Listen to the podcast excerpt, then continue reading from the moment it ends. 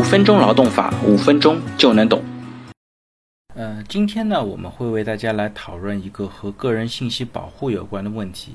就是用人单位向境内的第三方传输员工信息数据的时候，需要遵从怎么样的流程？那用人单位呢，一般应当根据规定告知员工相应的信息，在征得员工的同意后。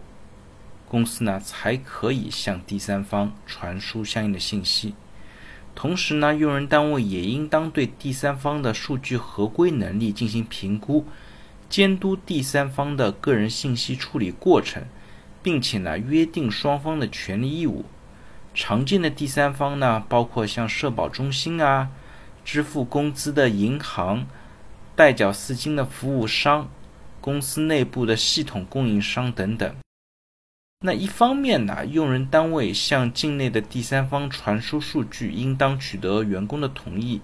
向员工告知接收方的身份、联系方式、处理目的、处理方式和个人信息的种类。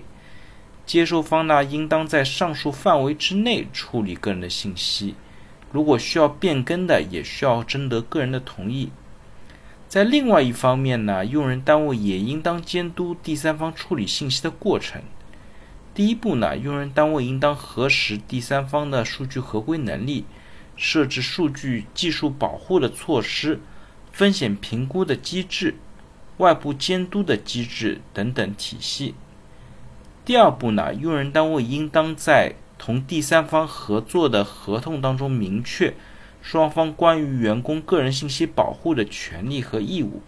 约定委托处理的目的、期限、处理方式、个人信息的种类以及保护措施等等。